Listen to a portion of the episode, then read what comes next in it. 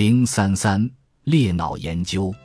也是在二十世纪五十年代，加州理工学院的斯佩里在动物身上研究了所谓裂脑疗法的影响。该研究重点在于确定与每个半球存在关联的不同功能。特别有意义的是，麦耶斯和斯佩里的发现：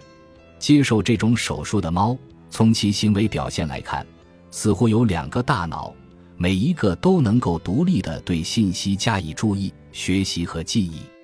采用这种被称为的方法，斯佩里和他的同事，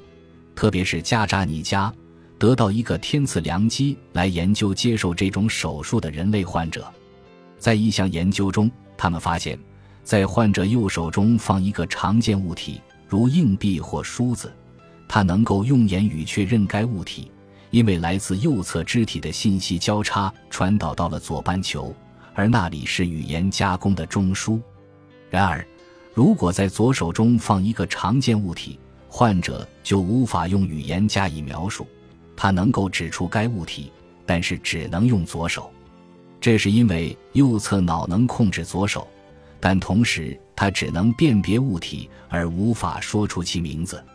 该小组和其他小组所进行的研究表明，左半球确实与语言、概念加工、分析和归类等特定功能有关，与右半球相关联的则是跨时间的信息整合，例如艺术与音乐。空间处理、连与形状的再认，以及了解我们周围的城市道路以及穿衣打扮等等日常任务，这些发现倾向于支持功能定位的观点。然而，后续的研究工作表明，与先前的看法相比，右半球能够进行的言语加工比原来认为的更多，尤其是对书面语言。此外，较年轻的患者两个半球。都表现出了充分发展的加工能力。总体而言，这些观察结果表明，发育过程中的人脑具有相当的可塑性，并且脑功能并不像人们当初认为的那样截然分开，而是由不同区域和半球共同承担的。